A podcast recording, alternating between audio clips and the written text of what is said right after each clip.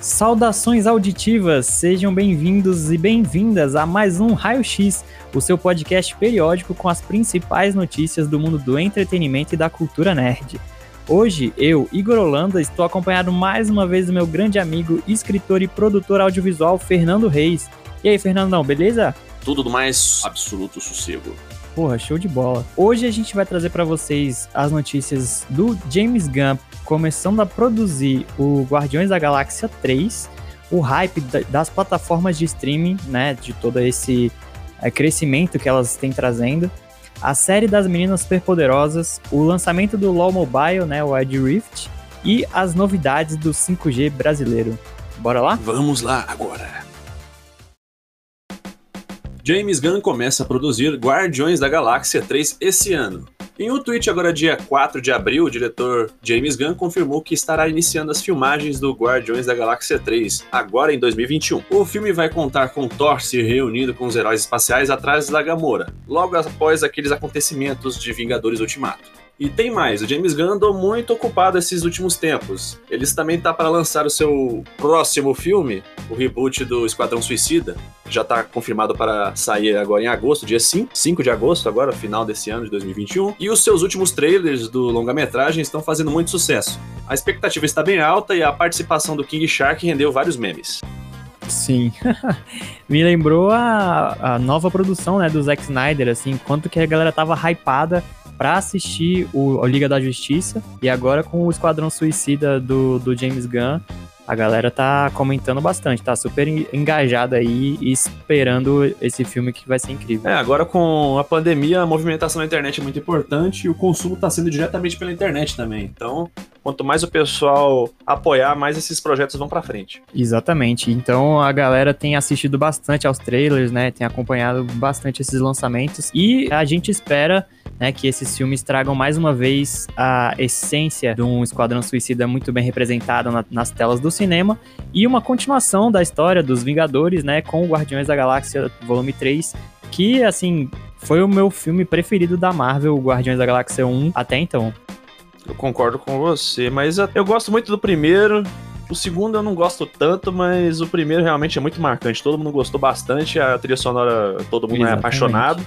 Mas se fosse falar, meu preferido seria o primeiro Vingadores. Ah, sim. É, a série Vingadores de fato traz mais completude, né, ao ciclo Marvel. Mas, assim, ele trazendo aquela trilha sonora clássica, né, dos anos é, 80, 70 ali, já vai conquistar o coração de todo mundo e acho que vai ser um excelente filme. É, vai ter o senso de humor típico do diretor, e é tudo isso que a gente tá querendo. Ainda mais esses anos sombrios que a gente tá sofrendo. Show de bola.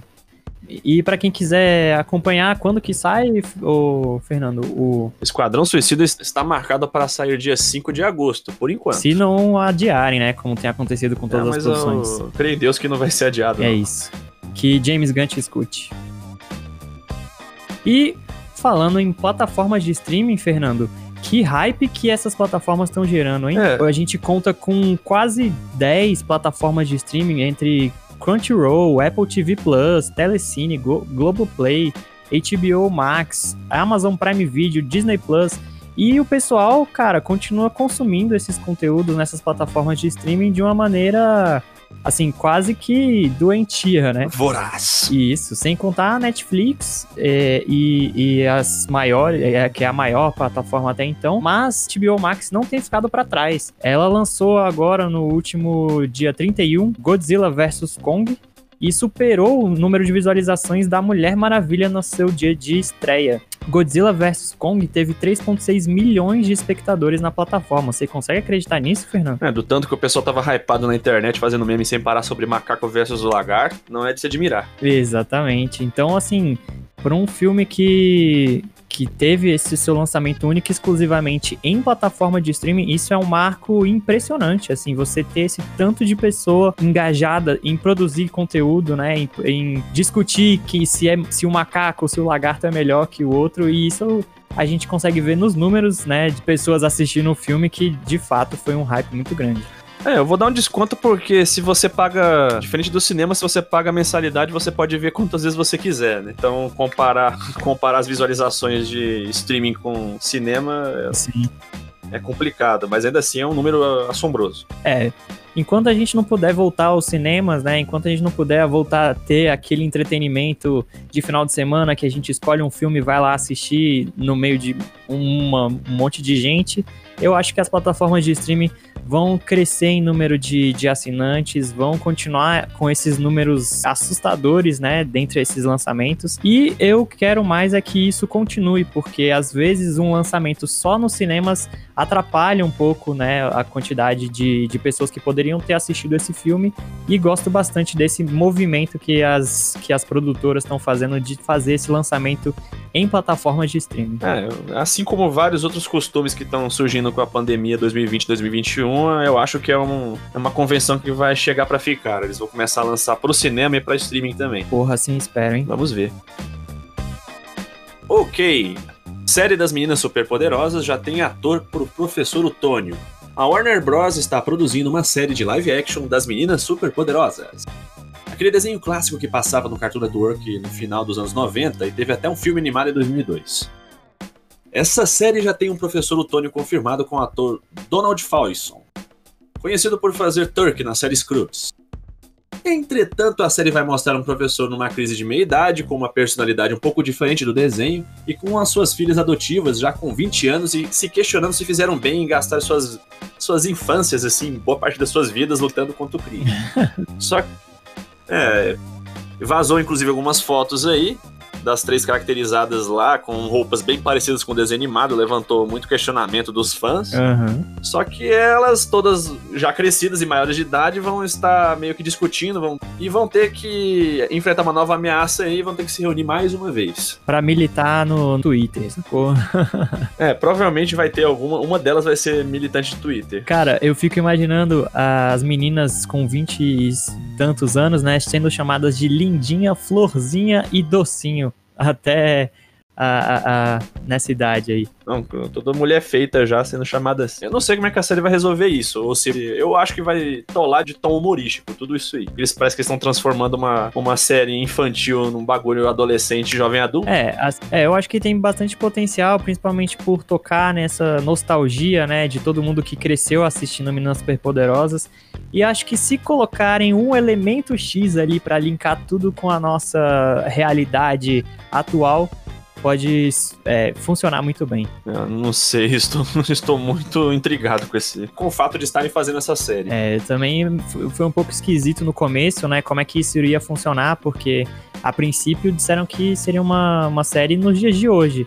Mas será que a, as três meninas com seus vinte e poucos anos também salvariam a cidade de Townsville hoje em dia? Eu não sei, a novo, o novo inimigo é um vírus e não um monstro gigante destruindo a cidade? Tá aí, pronto. Então já temos um roteiro escrito por Igor e Fernando aqui. As meninas superpoderosas com seus vinte e poucos anos agora vão salvar o mundo do coronavírus. e vão estudar medicina para resolver e encontrar a cura. Exatamente. O macaco louco lá, vão fazer experimentos nele, assim. Meu Deus do céu. Aí tem que ser um morcego louco e não um macaco louco. Isso. Ai, vamos para a próxima notícia que a gente tá vagando aqui. E o League of Legends Wild Rift, Fernando, que lançou e gerou o maior hype essa semana e semana passada, né? O novo jogo da Riot Games, lançado para mobile, agora traz todos os seus campeões, todas as suas mecânicas, todos os seus mapas e itens para sua versão Pocket. Eles disseram que para quem já sabe jogar, vai ser uma continuação do aprendizado, né? Você só trocaria assim a parte é, de controle do grande League of Legends para a parte mobile ali, só para jogabilidade com dois dedos, para quem estava acostumado a usar teclado e mouse agora seria só a tela do celular. O próprio lançamento já trouxe um número espantoso de usuários, assim, tanto de gente streamando o jogo quanto as pessoas procurando o jogo para baixar. Tudo tem, tende a, a, mostrar que esse novo consumo, né, essa nova forma das pessoas de, de consumirem jogos pelo aparelho celular vai ser uma tendência que veio para ficar aí por muitos e muitos anos. É mais acessível, né?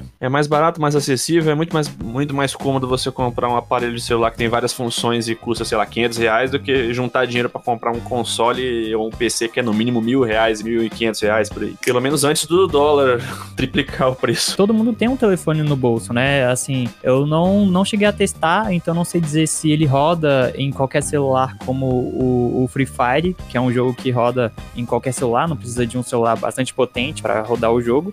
mas eu acredito que, que a própria Riot Games pensou nisso, né, quando foi lançar o seu jogo mobile, ter essa diversidade de público, né? O pessoal que gosta do universo de LoL, que às vezes não tá com um PC ou um console disponível, poder tirar o celular do bolso ali e jogar o seu LOLzinho, que é, vai fazer muita gente feliz aí, porque já vi muita gente falando que pode até migrar para a versão mobile do League of Legends. É, já era assunto de discussão e até memes aí, porque a versão mobile deve ser mais acessível que a versão de PC, inclusive tá com um visual mais bonito que a de PC. O pessoal fez comparação dos sprites ali, dos modelos em 3D, e vários personagens estão, todos os personagens estão mais bonitos na versão de celular. Sim.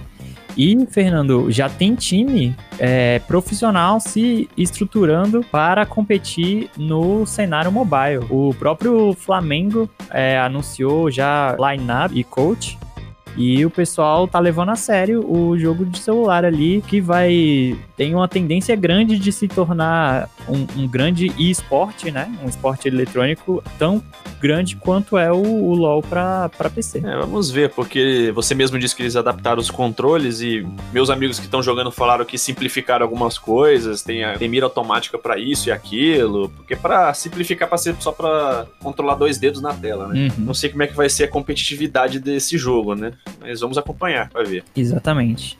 E vocês estão jogando o novo League of Legends Mobile? Conta pra gente aí na, nos comentários do post.